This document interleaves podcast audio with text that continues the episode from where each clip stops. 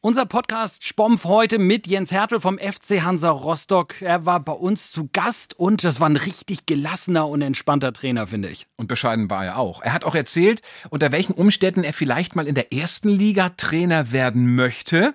Ganz spannende Antwort. Er erzählt über seinen Frust nach Niederlagen, sehr persönliche Eindrücke und er erzählt über die ganz große Freude, die es für ihn bedeutet, beim FC Hansa zu arbeiten. Ja, und die spontane Aufstiegsparty, der hat der ruhige, gelassene Sachse auch richtig genossen. Er hat aber auch klare Kante gezeigt und das Verhalten einiger Randalierer klar eingeordnet. Viel Spaß jetzt beim Hören. Viel Spaß.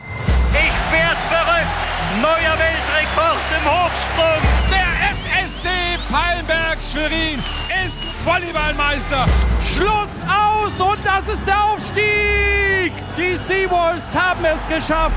Spompf, der Sportpodcast von NDR1 Radio MV. Ja, wir freuen uns heute in der neuen Ausgabe von Spompf einen ganz besonderen Aufstiegstrainer bei uns begrüßen zu dürfen. Den Namen hört er vielleicht selber gar nicht so gerne, Clemens, aber wir wollen mit Jens Hertel sprechen und mal hören, wie es aus der Trainerperspektive wirklich so abgelaufen ist in den vergangenen Tagen. Jens Hertel, erstmal herzlichen Glückwunsch. Vielen Dank. Wie geht's Ihnen eigentlich jetzt? Gut. Das ist alles. Ja, nee, sehr gut, kann ich sagen. Also das tut natürlich gut, wenn der Druck dann abfällt, der ja jetzt die zweieinhalb Jahre äh, drauf gelastet hat, sagen wir, auf, auf uns und auf dem gesamten Verein, wenn man dann diesem Druck standhält und äh, man dieses große Ziel dann erreicht, dann ist klar, dann fällt vieles ab und dann äh, fällt es auch erstmal leichter. Spompf, der Sportpodcast von NDR1 Radio MV. Entweder oder. Erste äh, Aussage, Firebeast oder stiller Genießer? Stiller Genießer. Kräuterlikör oder Bier nach der Aufstiegsfeier? Bier. Nach dem Training schnell nach Hause oder alles aufarbeiten und vorbereiten für morgen? Alles aufarbeiten und vorbereiten für morgen. Das habe ich gewusst. Da hätte ich, hätte ich drauf wetten können, dass das kommt. Früher, wir blicken ein bisschen zurück am Wochenende zum Fußball gucken nach Karl-Marx-Stadt oder zur Bobbahn nach Altenberg. Zum Fußball nach Karl-Marx-Stadt. Einen Lieblingsclub gehabt? Das wechselte hin und her zwischen FS oder damals Sachsenring, Zwickau, äh, Chemie Leipzig, Lok Leipzig, immer so. Ganz schön viele Lieblingsvereine, ne? Ja, äh, zum Anfang war es Zwickau und dann äh, ist man aber natürlich in der Leipziger Gegend, wenn man dann eher mal ein Spiel live äh, sehen konnte, dann ist man eben zu Chemie oder zu, zu Lok gefahren und deswegen hat das dann immer ein bisschen gewechselt. Nächste Frage, Erzgebirge oder Ostsee? Ostsee. Das wundert mich. Oha. Da, das kam jetzt sehr schnell. Da hätte ich auch gedacht, dass der Trainer ein bisschen mehr wartet. Spieler oder Trainer? Trainer. Ah, wirklich mehr Leidenschaft für den Trainerjob als äh, so als aktiver früher selbst ja erfolgreicher Fußballer gewesen. Ja, aber weniger erfolgreicher äh, Spieler als erfolgreicher Trainer. Also das, äh, ich glaube, ich bin ein besserer Trainer, als ich äh, Spieler, als Spieler war. Eine maßgeschneiderte Klamotte oder Trainingsanzug? Trainingsanzug. Hm, dachte ich mir auch übrigens. Also bislang war alles ein bisschen erwartbar. Das ist gut. Fußball EM, alle Spiele vor dem Fernseher oder lieber doch Spaziergänge am Ostseestrand? Teils, teils. Wichtige Spiele, gute Spiele, ja, unbedingt, aber nicht jedes. Ich stelle jetzt eine Frage, die sich äh, Tobias nämlich ausgedacht hat. Äh, ich habe gleich gesagt, äh, machen oder nicht. Er sagte, mach mal ruhig. Äh, Job im Autohaus oder dann doch lieber Trainerbank? Ja, Dann doch lieber Trainerbank. Das musst du erklären, Tobi. Das musst du Ja, aber erklären. wie war das im Autohaus? Das weiß ja auch nicht jeder. Also nach der äh, Profikarriere dann aufgehört und dann muss man ja erstmal überlegen, wo kommt man hin, was macht man danach und dann war es erstmal so eine Zwischenlösung. Spielertrainer, Germania Schöneiche und äh, zudem auch ein bisschen im Autohaus gearbeitet. Ja, definitiv. Also das war 2003 nach äh, dem Abstieg äh, mit Barwitzberg aus der dritten Liga und äh, stand dann für mich die Entscheidung an, okay, wir wollen eigentlich gerne in der Ecke wohnen bleiben als Familie. Und was machst du jetzt? Also mit Fußball war klar, das geht jetzt nicht unbedingt mehr weiter, da bist du auch zu alt. Äh, und äh, das mit dem Trainer, das war halt auch nicht klar, ob das irgendwie funktioniert oder es hätte keinen Job zu dem Zeitpunkt gegeben. Und dann war für mich erstmal klar, du musst erstmal neu dich orientieren. Ähm, dann hatte ich schon auch so ein bisschen Interesse an kaufmännischen Sachen und dann habe ich halt ähm, da mir eine Lehrstelle gesucht, beziehungsweise über einen Sponsor dann halt auch gefunden äh, in Schöneiche oder beziehungsweise in Erkner im Autohaus Neumann.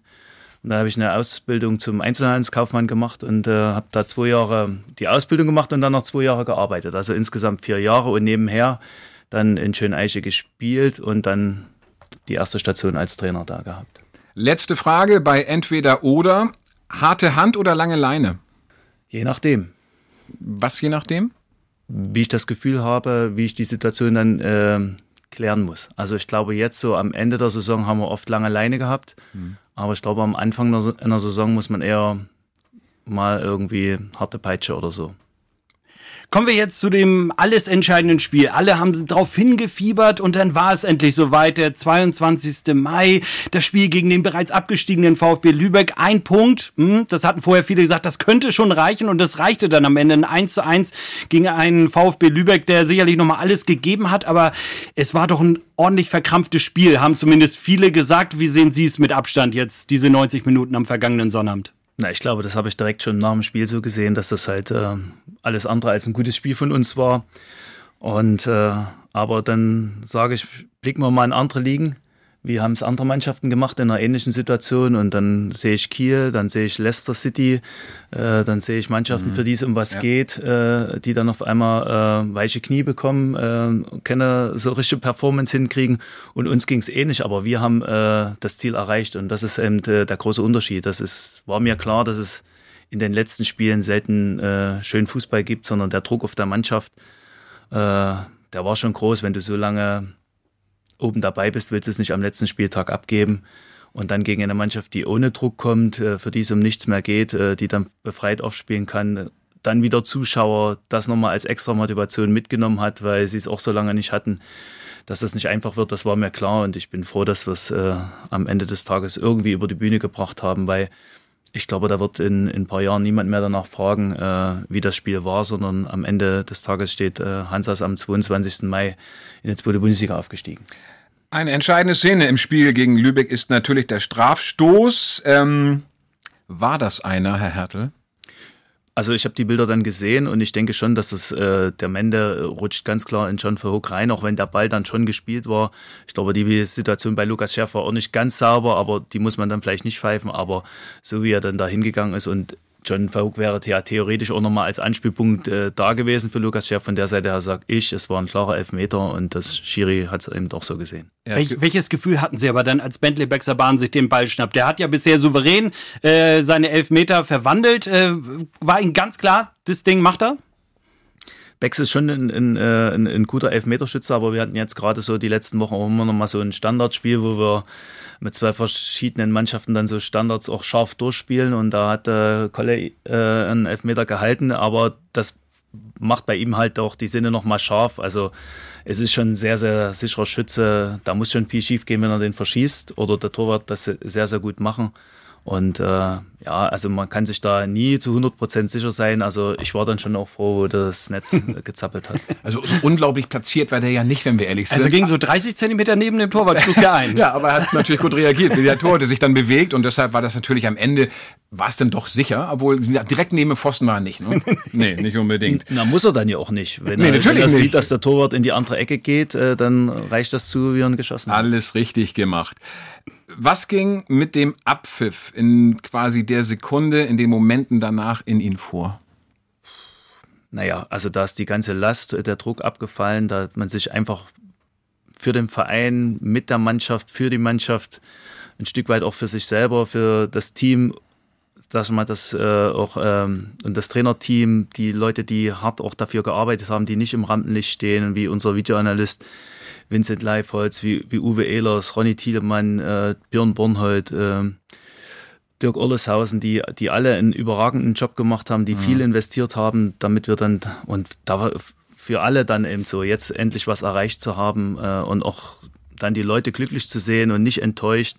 Ich meine, in den letzten Jahren war es ja immer so, auch wenn es bei Hansa, wenn die mal hätten die Chance gehabt, dann haben sie verkackt. Und ich meine, diese Angst, die schwingt ja dann mit. Und wenn das dann abfällt, dann ist das überragend. Mhm. Der Vorstandsvorsitzende Robert Marin, der hatte ja einen klaren Fahrplan, was äh, gemacht wird. Da war die Zigarre im Gespräch, da war auch ein bestimmtes Getränk im Gespräch. Da haben sie sich sicherlich vor dem Spiel dann auch noch keine Gedanken gemacht, wie der Abend dann weiterlaufen könnte. Wie ist er denn gewesen? Der Abend war richtig gut. Also ich fand es schon auch so im Stadion dann äh, sehr, sehr emotional, dass wir so lange Zeit hatten, dass die Fans, also die im Stadion waren, relativ diszipliniert waren und äh, wir das einfach auch genießen konnten, so dass man dann halt äh, wirklich ich glaube, fast eine Stunde da auf dem Platz gestanden haben und äh, dass dann die Familien mit unten waren, äh, die, die Freundin, die Frauen, die Kinder. Äh, das, das war für die, für die Jungs emotional, auch für, für die Familienangehörigen, die natürlich schon für, für jeden Spieler, für jeden Trainer dann extrem wichtig sind, mit dem man das dann eben auch teilen will und dann, dann eben auch teilen konnte. Das war eine, eine, eine fantastische, ein fantastischer Tag und dann auch äh, mit, der, mit der Ausfahrt zum Rathausplatz und äh, ja, auch da mit den Fans nochmal zu feiern und dann zurück nochmal als Mannschaft nochmal so das ein bisschen ausklingen lassen mit, mit den Familien und mit den Freunden das war rundrum, also das, das sind immer die besten Partys. Nicht groß organisiert, sondern frei weg von der Leber weg. Und äh, da sind alle auch ein Stück weit locker und haben sich gefreut. Auch wenn alle hinten raus, glaube ich, ganz schön müde waren, denn der Tag war anstrengend. ja, das glaube ich. Ich kann es nur bestätigen, ich war ja auch im Stadion dabei.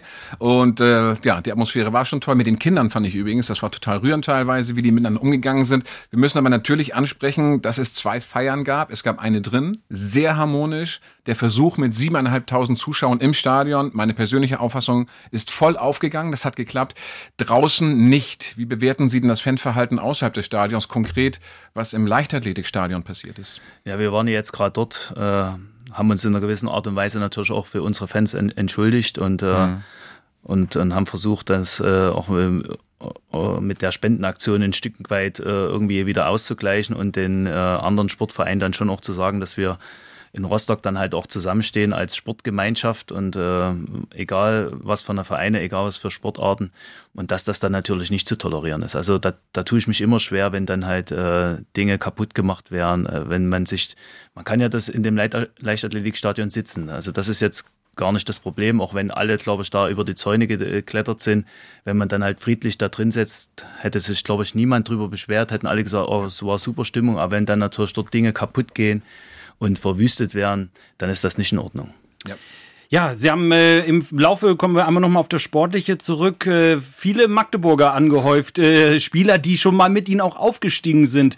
Können wir mit weiteren rechnen, die äh, Hansa dann auch noch äh, weiter auch in der zweiten Liga etablieren oder wie schauen Sie sich jetzt um? Das sind immer Konstellationen, die in dem Moment halt so gepasst haben, aber ich glaube, äh, so viel werden das äh, nicht werden. Ähm, das ist äh, ganz klar, das war jetzt für den Moment aber auch eine richtige Entscheidung, dass wenn, wenn man dann halt, äh, ja, so eine Spieler, wenn jetzt ein Philipp Türpitz hat uns natürlich mit seinen drei Toren sechs Punkte geholt, weil das halt äh, eminent wichtige äh, Tore waren in wichtigen Spielen. Äh, wenn man die abzieht, äh, dann kann man sich dann natürlich auch ausrechnen, was dann halt in der Tabelle für ein Bild gewesen wäre. Deswegen äh, sind wir da auch mutig gewesen, wissen, dass es halt, wenn es nicht funktioniert hätten, hätte, wir auch natürlich äh, vor den Deckel bekommen hätten. Aber so, glaube ich, äh, sagen alle, okay, das war in Ordnung so und äh, so sehe ich es auch. Aber ich glaube nicht, dass jetzt hier mit einer Invasion von weiteren Spielern äh, aus Magdeburg zu rechnen ist. Ich habe das nach dem Schlusspfiff, äh, nach dem Spiel gegen Lübeck auch der Robert Marin gefragt, den Vorstandsvorsitzenden, ab wann er in seiner Funktion ein Gefühl dafür entwickelt hat, das könnte eine Aufstiegssaison werden, wann der Moment war. Ich sage Ihnen jetzt nicht, was er gesagt hat, sondern frage Sie natürlich erstmal, wann, wann ist das Gespür da? Achtung, das könnte jetzt tatsächlich mit dem Aufstieg klappen. Naja, das, äh, das Gespür war ja schon letztes Jahr da. Also mhm. wenn ich da jetzt nochmal zurückgehe, wenn, das war halt ein ganz bitteres Spiel in Würzburg. Ich glaube, da waren wir ganz gut drin. Wir hatten dann halt unentschieden, glaube ich, äh, zu Hause gespielt und sind nach Würzburg gefahren. Wenn wir da gewonnen hätten, wären wir auch schon auf einen äh, Platz gerutscht, der dann entweder Relegation oder direkter Aufstieg bedeutet hätte. Und wir haben es halt 3-1 verloren. Das war, glaube ich, drei Spieltage vor Schluss. Und das war dann natürlich schon auch bitter. Und äh, da hätte man aber, da hat man schon gesehen, okay, das, das kann gehen. Jetzt die Mannschaft war jetzt schon auch verändert, aber nicht in, in der Größenordnung wie in den Jahren davor, so dass uns also so absolute Leistungsträger haben uns nicht verlassen. Wie davor waren es ja dann äh, Hüsing, der weg ist, dann, äh, dann, dann Gelios, dann Biancardi. Also das waren ja dann auch immer Schlüsselspieler, die dann weg, weg waren. Das war äh, in der letzten Saison nicht so. Und deswegen äh, haben wir von Anfang an natürlich gesagt, okay, das ist eine schwierige Liga, holst du 45 Punkte, kannst du mal schauen, wie du stehst. Und dann standen wir halt gut. Und deswegen hat man da schon immer, okay, wenn du jetzt dran bleibst, kannst du das schaffen, aber so richtig wichtig war für mich dann halt das Mappenspiel. So, wo, wo mhm. das, wo wir halt in der Nachspielzeit vorher gegen Wiesbaden äh, den unglücklichen späten Ausgleich hinnehmen mussten. Und 96. Ne? Ja, sowas? Ja, ja. Oh. Und, und dann äh, in Meppen aber zurückgeschlagen haben, wo auch wir sind gut im Spiel gewesen, geben eine 2-0-Führung her, es steht 2-2, sind eigentlich auch alle frustriert und kommen aber da nochmal zurück. Und das, äh, das, war, das war dann extrem wichtig. Und da äh, hat man auch nochmal ein Signal, glaube ich, auch an die anderen Mannschaften gesendet, hey, wir sind da. Also auch wenn wir das Spiel gegen Wiesbaden aus der Hand gegeben haben, aber äh, mit uns ist zu rechnen. Und das, das war für mich dann so ein, ein ganz wichtiger Moment auch für die Mannschaft, da äh, nochmal zurückzukommen in diesem Spiel, was du eigentlich gefühlt schon gewonnen hattest. Hat Robert Marin übrigens genauso gesehen. Ja, genau das Spiel. Vor allem genau mit der Begegnung davor und dann nochmal so zurückzukommen und den Dreier da zu ziehen. Nicht schlecht. Aber manchmal hängt es halt auch an Kleinigkeiten, die dann entscheiden. Ähm, auch für Jens Hertel war das erste Jahr ja nicht ganz einfach. Ende 2019 war es dann so eine Serie, nachdem sie Anfang 2019 zum FC Hansa gekommen sind, gemeinsam mit Martin Piekenhagen, gab es einen Negativlauf und dann gab es so ein Heimspiel gegen Chemnitz, das dann verloren wurde, wo man dann jetzt im Nachgang sagen kann, na bloß gut, dass der Verein die Ruhe bewahrt hat und nicht vielleicht auch schon auf einzelne Fans und Kritik von außen gehört hat. Äh, besinnen Sie sich manchmal auch und denken noch an Phasen auch zurück, wo es nicht so perfekt gelaufen ist, wie zum Beispiel damals 2019 so eine Heimniederlage gegen Chemnitz in so einem tristen Dezemberspiel oder haben Sie das längst äh, hinten rausgeschoben? Ich habe, also gut, wenn das, äh, ich habe die Situation nicht allzu kritisch äh, gesehen. Mhm. Also zu keinem Zeitpunkt. Also eine richtige Negativserie hatten wir hier nicht. Also das wäre jetzt mal so richtig, wir hatten dieses Jahr auch, wir hatten drei Niederlagen am Stück. Das war, das war extrem bitter, aber da, die Leistungen waren jetzt nicht äh, unterirdisch. Und wir hatten ja letztes Jahr dann halt auch so eine Spiele wie eben zu Hause gegen Chemnitz, wo du eben geführt hast, eigentlich das zweite machen musst, kurz vor der Pause äh, durch einen Standard 1-1 kriegst, kurz nach der Pause äh, durch einen individuellen Fehler 2-1. Dann war das Stadion total negativ und dann haben die Jungs das an dem Tag nicht mehr auf die, auf die, auf die Reihe gebracht und du verlierst dann das Spiel. Aber es war jetzt ja tabellarisch ja nicht so eine Situation, wie wir jetzt andere Vereine schon eben auch jetzt in dieser Saison gerutscht sind, dass du unter den Strich rutschst, dass du äh, richtig um deine Existenz bangen musst. So eine Situation hatten wir ja nicht. Also deswegen, wir hatten immer Rückschläge und äh, auch mal äh, Dürrephasen, aber es war jetzt nicht so, dass ich so Angst gehabt hätte, dass da irgendwie das akut wird. Wie gehen Sie eigentlich mit Niederlagen um? Ist das Stereotyp immer eine gleiche Verhaltensweise oder denn doch sehr spielabhängig, wie es passiert ist? Grundsätzlich tut eine Niederlage immer weh. Also selbst wenn du dann gut gespielt hast und dann äh, verlierst, äh, dann, dann, dann ist man natürlich erstmal geblättet. Aber es macht dann schon einen Unterschied, wie du verlierst. Das schon. Also ist, von der Seite ist halt auch die Gefühlslage dann immer auch äh, eine andere. Aber grundsätzlich äh, wurmen mich Niederlagen immer sehr und die beschäftigen mich dann nicht. Ich schlafe schlecht oder gar nicht, äh, grüble dann, äh, gucke mir manchmal das Spiel abends noch an, manchmal dann früh. Das dann, tun sie sich dann doch an. Ja, man, man, muss es ja analysieren. Also wenn du dann halt am, am nächsten Tag vor die Mannschaft trittst und eine, eine Analyse machen willst, dann solltest Klar. du schon äh, große Teile des Spiels gesehen haben. Musst es vielleicht nicht immer ganz, aber du solltest dann schon äh, 70, 80 Minuten äh, des Spiels dann gesehen haben, um dann zu sagen, okay, mit ein bisschen Abstand, wie kann man das Spiel jetzt wirklich bewerten? Mhm. Weil oft ist es so, dass du das Spiel, wenn du es dann in Ruhe nochmal gesehen hast, dann schon weit ein Stück weit anders beurteilst, als du das äh, während Spiel tust. Wenn ja. dann halt zu viele Emotionen noch dabei sind, da sieht man es manchmal besser oder eben auch schlechter. Und deswegen ist es für einen Trainer schon noch wichtig, äh, sich dann immer so ein Spiel nochmal in Ruhe anzugucken. Und dann, wenn ich nicht gut schlafe, kann ich auch früh um fünf aufstehen, koche mir einen Kaffee und dann setze ich mich hin und gucke das Spiel dann halt auch manchmal früh um fünf an. Das Spiel gegen Lübeck haben Sie sich jetzt aber nicht nochmal nee. nachher angeguckt. das ist nicht notwendig. Viermal Meister als Spieler haben wir, glaube ich, rausgefunden. Sechsmal Aufsteiger als Trainer. Warum sind Sie eigentlich bei Hansa Rostock und nicht bei Borussia Dortmund in der Verlosung? Das sind immer äh, Sachen, die müssen sich äh, so ergeben und ich bin äh, total zufrieden mit dem, was ich bisher so äh, machen durfte und erreicht habe, wie, wie mein Weg war. Der war halt so, wie er ist und so ist er gut. Also ich, ich hadere da mit, mit, mit nichten, mit irgendwas und ich bin auch nicht, nicht neidisch auf irgendwelche andere Leute, die irgendwelche Jobs haben, sondern ich äh, bin dankbar dafür, wie es wie es bei mir gelaufen ist. Hätte ja auch schlechter laufen können. Also ja. da gibt, da gab es schon ein paar Momente, wo ich sage, da, dann, dann hängt ja die Karriere auch am seidenen Faden. Also ich bin nach Beendigung des Fußballlehrers dann äh, zum Berliner AK gegangen, wo ja die Trainer auch keine lange... Äh, die Halbwertszeit ist gering. Ja. Hatten. Und äh, dann warst du Aufsteiger und verlierst die ersten vier Spiele. Wenn du dort rausfliegst, äh, dann wär's das gewesen. Aber die, es konnte niemand absteigen. Es waren alle dann relativ ruhig und dann bist du halt in gutes Fahrwasser dann halt gekommen und, äh, und hast eine erfolgreiche Saison dann gespielt und ähm, im Jahr drauf nochmal mit dem Hoffenheim-Spiel, wo wir die dann im Pokal geschlagen haben, dann, dann, hat, dann hat sich das einfach auch äh, ein Stück weit dann bezahlt gemacht und dann hatte man dann auch Möglichkeiten äh, für, für andere Sachen. Aber so, so hängt das eben oft manchmal zusammen. Ja, da warst du Co-Trainer in Babelsberg, haben wir, glaube ich, auch keinen schlechten Job gemacht. Und, äh, und dann gehst du zum BRK, wenn dann ist deine erste Station nicht sitzt, dann, dann bist du auch weg und dann kannst du Oberliga, Verbandsliga und vielleicht mal einen Regionalligisten trainieren. Und ich bin jetzt schon eine Weile in der dritten Liga dabei, deswegen ich bin da auf, auf, auf jeden Fall äh, zufrieden, so wie es gelaufen ist. Mhm. Ja, Sie sind aber äh, überall, glaube ich, gut angekommen in Sachsen, Sachsen-Anhalt, Mecklenburg-Vorpommern, Brandenburg. Äh, die Frage liegt natürlich auf der Hand, warum eigentlich immer in den ostdeutschen Bundesländern? Äh, können, kann Jens Hertel auch Baden-Württemberg oder Nordrhein-Westfalen? Will er. Nein, will er, das will er natürlich nicht. Nach dem Aufstieg will er das mit Sicherheit nicht. Aber äh, ist ja nur schon eine kuriose Geschichte, dass man sagt, nee, ich fühle mich vielleicht in einem gewissen ja. Teil einfach auch mit ja, den Menschen stimmt. vielleicht näher.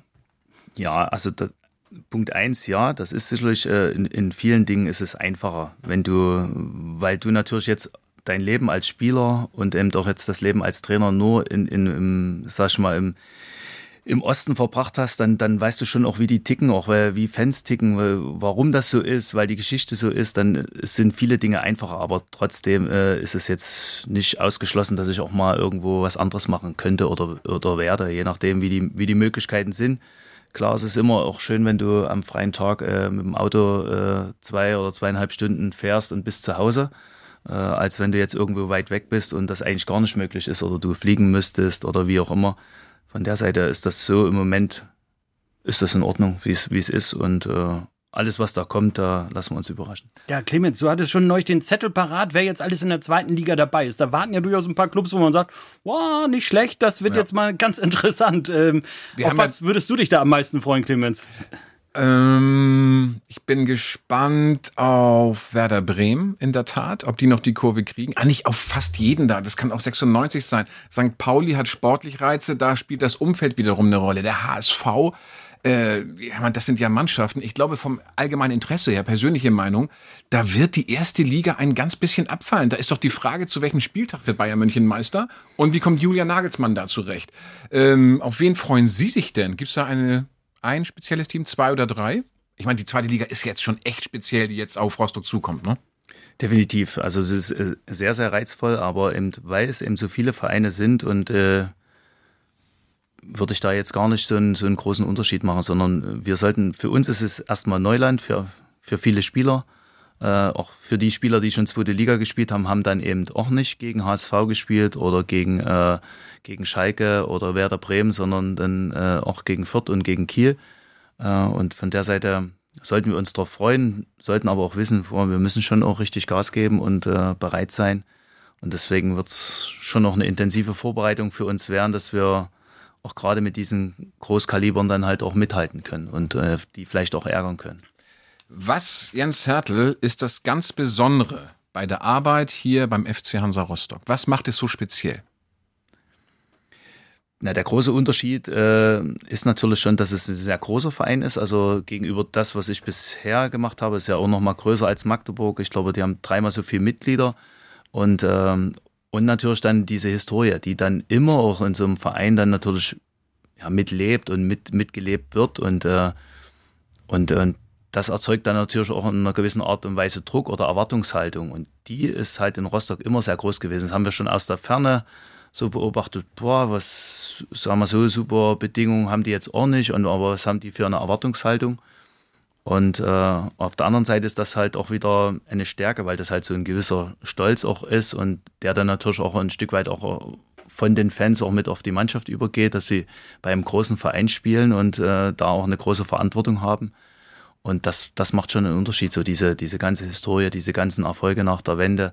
So lange Bundesliga gespielt, auch mal richtig große Mannschaften geärgert und äh, ja, und dann musst du halt dritte Liga spielen, aber ich habe es eben doch schon so gesagt, das ist halt, wenn du diese Liga nicht respektierst und annimmst, da wirst du nie aus ihr rauskommen. Und das war auch ein Prozess, auch mit den, mit den Fans, auch mit unseren Ultras, denen das auch nochmal so, wo es da ein paar Unstimmigkeiten gab, gerade mit John Verhook und so haben uns ja mal mit denen zusammengesetzt und im Nachgang haben sie jetzt auch am Sonnabend dann halt auch gesagt, dass es gut war und dass sie das gar nicht so reflektiert hatten und äh, dass man das eben doch annehmen muss, um, um da auch wirklich irgendwo seinen Frieden auch zu haben. Mhm.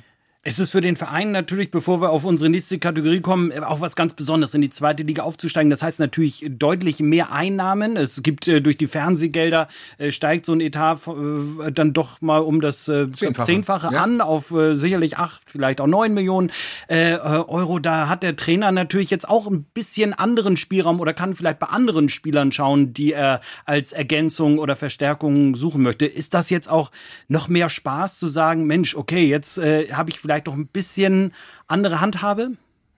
Ja, ist ja auch eine andere Liga. Also das ist ja, das ist ja dann das, was wir jetzt auch unbedingt machen müssen. Wir müssen scha schauen, dass wir uns halt vorbereiten und dass wir ein paar Jungs noch dazu kriegen, die, die uns dann eben echt helfen, weil das ist, das sollte auch allen klar sein, dass wir in der Konstellation natürlich nicht äh, in, der, in, in die Liga gehen können äh, und äh, da bestehen können. Und, äh, und das ist halt die spannende Herausforderung. Wir sind halt auch vom Fernsehgeld ja trotzdem die, die am wenigsten kriegen, weil wir halt so lange nicht dabei waren. Dynamo hat jetzt nur ein Jahr pausiert, also die haben da nochmal schon ganz andere Möglichkeiten als wir. Aber äh, das macht sie auch reizvoll. Wir sind der klare Außenseiter. Alle haben sich vielleicht auch von den gefreut, von den, sag ich mal, Mannschaften wie Regensburg und Sandhausen. Wow, jetzt steigt Rostock auf und äh, wir sind da eigentlich viel besser aufgestellt und äh, das ist der, der erste Absteiger und das macht eben den Reiz auch aus, den allen zu zeigen, hey, so einfach sind wir auch nicht zu schlagen. Spompf, der Sportpodcast von NDR1 Radio MV. Auf die 10. Wir geben Ihnen eine Aussage und Sie bewerten entweder eins, nein, das trifft gar nicht zu, oder zehn, das trifft voll und ganz zu. Ja, und dann äh, bitte auch ein bisschen begründen, wie Sie entscheiden.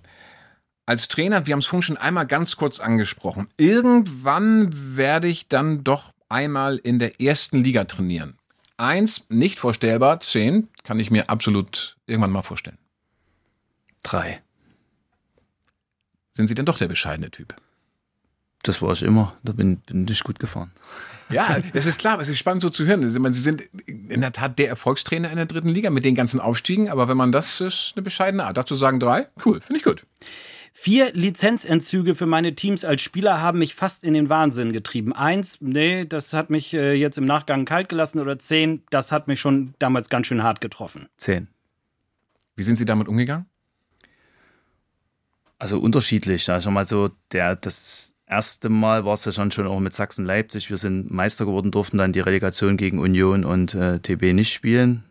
Dann bin ich gewechselt zu Union und die hatten die Lizenz und die haben den Aufstieg geschafft, sportlich. Und dann wird dir praktisch im selben Jahr, obwohl du da jetzt gar nichts groß dazu sagen kannst, dann wurde aufgrund der gefälschten Bankbürgschaft die Lizenz dann auch aberkannt. Und es wäre halt dann zweite Liga gewesen, das, wo, wo ich sage, das wollte ich dann unbedingt probieren zu spielen auch auf dem Niveau. Und äh, bei Union hätte ich die Möglichkeit gehabt. Und dann musst du wieder halt äh, dritte Liga spielen. Und äh, dann war es dann halt auch in Berlin schwierig, äh, auch in der, in der Folgezeit. Und das, ja, und aber dann nochmal mit, mit Sachsen-Leipzig und mit Babelsberg, okay, da war man dann schon ein bisschen erfahren, aber da war man auch älter und trotzdem hat es dann eben auch die ganze Lebensplanung ein Stück weit durcheinander gehauen. Ich wollte dann eigentlich mit dem Weg zurück nach Leipzig näher zur Familie, zu meinen Schwiegereltern, zu meinen Eltern und auch für die Kinder wäre das, äh, war, war das die Planung und da musste nach einem Jahr dann auch sagen, okay, du musst dann doch wieder was Neues machen, wieder komplett umziehen. Äh, da war dann auch viel Stress und viel, ja, viel, viel Krimskrams umherum her, der dann halt äh, immer dann dazugehört mit solchen Geschichten. Ja. Und deswegen war das äh, alles andere als angenehm. Ich kann vom Fußball in meiner Freizeit, wenn ich will, wirklich gut abschalten. Eins, nee, trifft nicht zu, irgendwie spielt das immer eine Rolle. Oder zehn, nö, trifft voll und ganz zu, ich kann Fußball gerne mal total vergessen. Ja, fünf. Das ist halt je nachdem, wie die Phase halt ist. Ja. Also manchmal geht denn das dann gar nicht aus dem Kopf. Äh, Gerade so in Negativphasen denkst du viel mehr drüber nach, was du verändern kannst, was du im Training vielleicht anders machen kannst. Und äh, dann hast du mal Phasen, wenn es dann vielleicht auch läuft und so, wo man dann sagt, boah, jetzt, jetzt gehe ich halt eben wirklich spazieren oder ich gehe was essen oder ich heute kümmere ich mich mal gar nicht um Fußball und ähm, deswegen fünf. Ja, jetzt kommt so eine Aussage, Clemens, da wissen wir eigentlich auch schon genau, wie die Antwort lautet. Ich, ich ahne es zumindest. Ich ahne, wohin es geht. Medienrummel ist mitunter genau mein Ding. Eins, äh, nee, trifft gar nicht zu. Zehn, doch voll und ganz. logisch. Na klar. Eins. Ich hab's, ich hab's gewusst. Danke, dass Sie trotzdem zu uns gekommen sind. Das habe ich gewusst. Meine Jungs äh, haben jetzt nach dem Sieg äh, gegen Lübeck äh, so doll gefeiert, das wird auf jeden Fall in irgendeiner Form Konsequenzen haben. Eins, nee. Zehn, logisch, da gibt's noch was. Eins. Habe ich auch gewusst. Joey, wir müssen uns ein bisschen mehr Gas, wir müssen mehr anstrengen bei den Fragen. Das ist etwas zu einfach, wie wir ihn hier rauslassen. Ich freue mich auf eine Fernreise nach dem Pandemieende. Eins, nee, da bin ich gar nicht so heiß drauf. Oder zehn, doch, das sehne ich schon sehr herbei. Zehn. Wenn ja, wohin? Wohin soll es gehen? Das werden wir sehen. Sehr gut. Ich würde sagen, Tobi, das machen wir am Ende. Was ist dir hängen geblieben von diesem Spomp vom Podcast mit Jens Hertel? Dass äh, die nicht organisierten Partys immer die besten sind. Das kennt, glaube ich, jeder aus seiner eigenen Erfahrung, egal ob es was mit Fußball zu tun hat oder nicht. Aufstiege habe ich jetzt als Fußballer leider nur einen gehabt, aber der war auch nicht organisiert. Das hat Spaß gemacht. Aber das ist ganz klar, glaube ich, dass, dass man einfach sagt, okay, diese Erleichterung, der Druck fällt ab, diese Freude und dass man sagt, okay, jetzt denke ich an das, was jetzt kommt und ich lasse mich einfach treiben und habe einen schönen Abend und einfach Spaß dabei. Das ist wirklich so das Authentische, wo ich sage, ja, das kann ich zu 100 Prozent nachvollziehen und sagen, wow, herzlichen Glückwunsch, toll, dass man das auch so genießen kann. Ja. Wie ist es bei dir? Äh, war auch ein Stück weit erwartbar auf die Frage, ob äh, die Station mal in die erste Liga führt. Die Antwort war äh, bei 1 bis 10 eine 3. Das ist die bescheidene Art. Und das finde ich, das kommt auch mit jeder Phase eigentlich rüber. Wenn wir auch mit dem Verein zusammenarbeiten, mit ihm zusammenarbeiten, das äh, habe ich nicht anders erwartet, aber finde ich, ähm, in meinen Augen ist Jens Hertel nicht so ein Lautsprecher in der Liga. Also das ist, einige sagen ja, er ist mir immer ein bisschen gleichbleibend, aber nicht zu Tode betrübt sein, wenn es nicht gut läuft und nicht alles in Himmel jubeln, wenn es eben super gut läuft. Ich glaube, das ist ein Stück weit verlässlich, vor allen Dingen vermute ich jetzt einfach mal für die Mannschaft. Jens Hertel, wollen Sie noch was sagen? Haben Sie noch was auf dem Herzen? Möchten Sie uns noch was mitteilen? Eigentlich nicht. War ein angenehmes, äh, angenehmer Termin. Hat Spaß gemacht. Äh, war locker und äh, macht weiter so. Dann wünschen wir Ihnen alles Gute, viel Erfolg für die zweite Liga und toll, dass Sie da waren. Vielen Dank. Vielen Dank. Eine schöne Tschüss. freie Zeit hoffentlich Danke. dann auch. Ja, Dankeschön. Ich werd verrückt. Neuer Weltrekord im Hochsprung. Der SSC Pallenberg Schwerin ist Volleyballmeister. Schluss aus und das ist der Aufstieg. Die Seawolves haben es geschafft. Spomf, der Sportpodcast von NDR1 Radio MV.